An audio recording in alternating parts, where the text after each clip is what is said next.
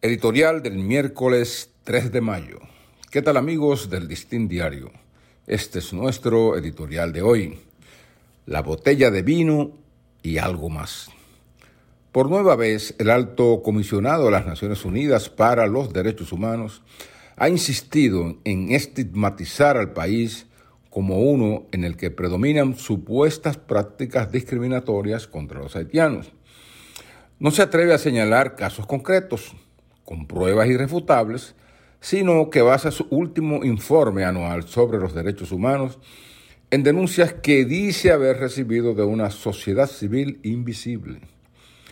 Apoyándose en esas falacias, otro organismo de las Naciones Unidas, su Comité para la Eliminación de la Discriminación Racial, ha ido más allá de sus límites al exigirle al país que detenga las repatriaciones de haitianos ilegales.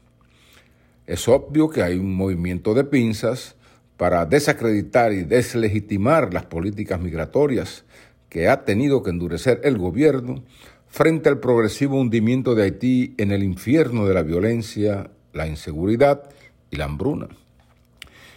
En ese típico ejercicio de ver la paja en el ojo ajeno y no la viga en el suyo, los organismos de las Naciones Unidas se descalifican a sí mismos pues si hay un país en el que el racismo y la discriminación hacen olas, es en Haití, donde aborrecen y matan blancos. Si su empeño es defender los derechos humanos en cualquier parte del mundo, que fijen entonces su mirada crítica en la cadena de asesinatos, abusos, desprecios contra sus ciudadanos y otras aberraciones que son cotidianas en Haití, como el suplicio del Perle Brun.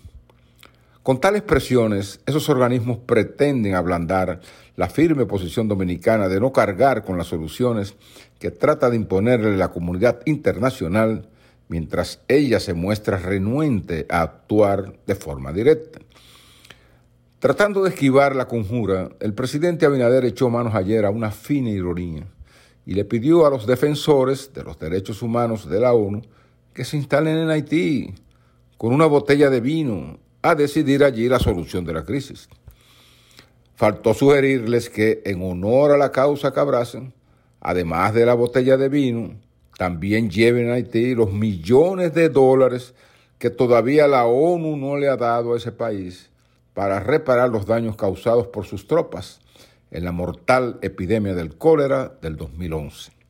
De igual modo, que lleven los recursos y las indispensables ayudas para curar a Haití de las heridas de muerte que les han infligido las bandas asesinas, los políticos corruptos y la catástrofe humanitaria derivada del hambre y la miseria de ese pueblo.